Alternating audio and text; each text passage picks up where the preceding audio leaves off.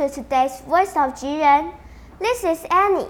And this is Louis. Louis, do you like animals? Do you like to go to the zoo? Of course I do. I like animals very much. And going to the zoo is one of my favorite activities. Yeah, me too. But due to COVID, I haven't gone to the zoo for a while. Me either. I really miss the animals in the zoo. I want to see the cute koalas again. And I want to see giant pandas. But Louis, you know what? Not only do we miss the animals in the zoo, but the animals also miss us as well. Really? How do you know? Well, just follow the news, then you will find out. What? No way! Yes way! It's time for News for Kids. News for Kids. 真的假的？真的假的？真的假的？原来如此，原来如此。原来如此！你不知道的趣味新鲜事。 ICRT's News for Kids. I really hope we can get rid of COVID soon. I really want my friends to come to Taiwan and visit me. 很希望疫情快点结束。 我希望我的朋友来台湾找我玩。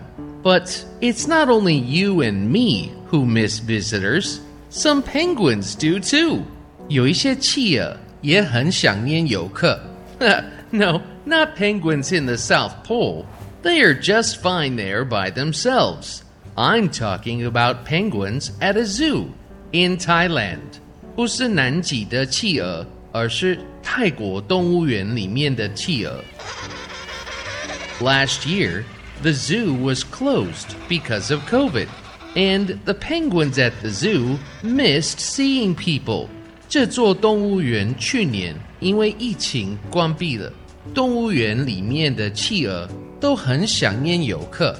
The zookeepers at the zoo in Thailand say when the zoo was closed because of COVID, every day the penguins woke up and looked for people.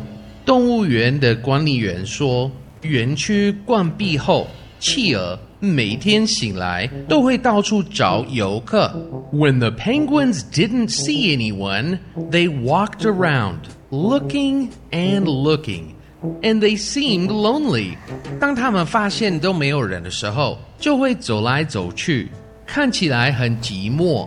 Oh, that's so cute. The penguins at the zoo wanted people to visit them. And good news the zoo in Thailand is open again. Now, every day people come and visit the penguins. The zookeepers say the penguins seem much happier. 好消息是，动物园重新开放，人们回来后，这些企鹅看起来开心多了。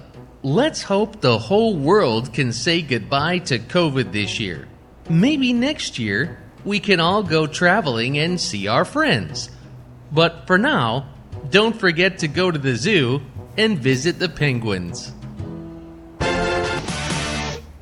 Those penguins are so cute.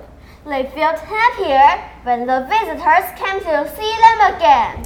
Yeah, the zookeeper noticed that those penguins felt confused and lonely when no one visited them. They must be wondering where all the people have gone. That's right. I'm also wondering how the animals in the Taipei Zoo would feel when I haven't visited them for so long. How about going to Taipei Zoo with me and we can check them out? It sounds great. Okay, that's all for today's Voice of Jiren. See you next time. Bye bye.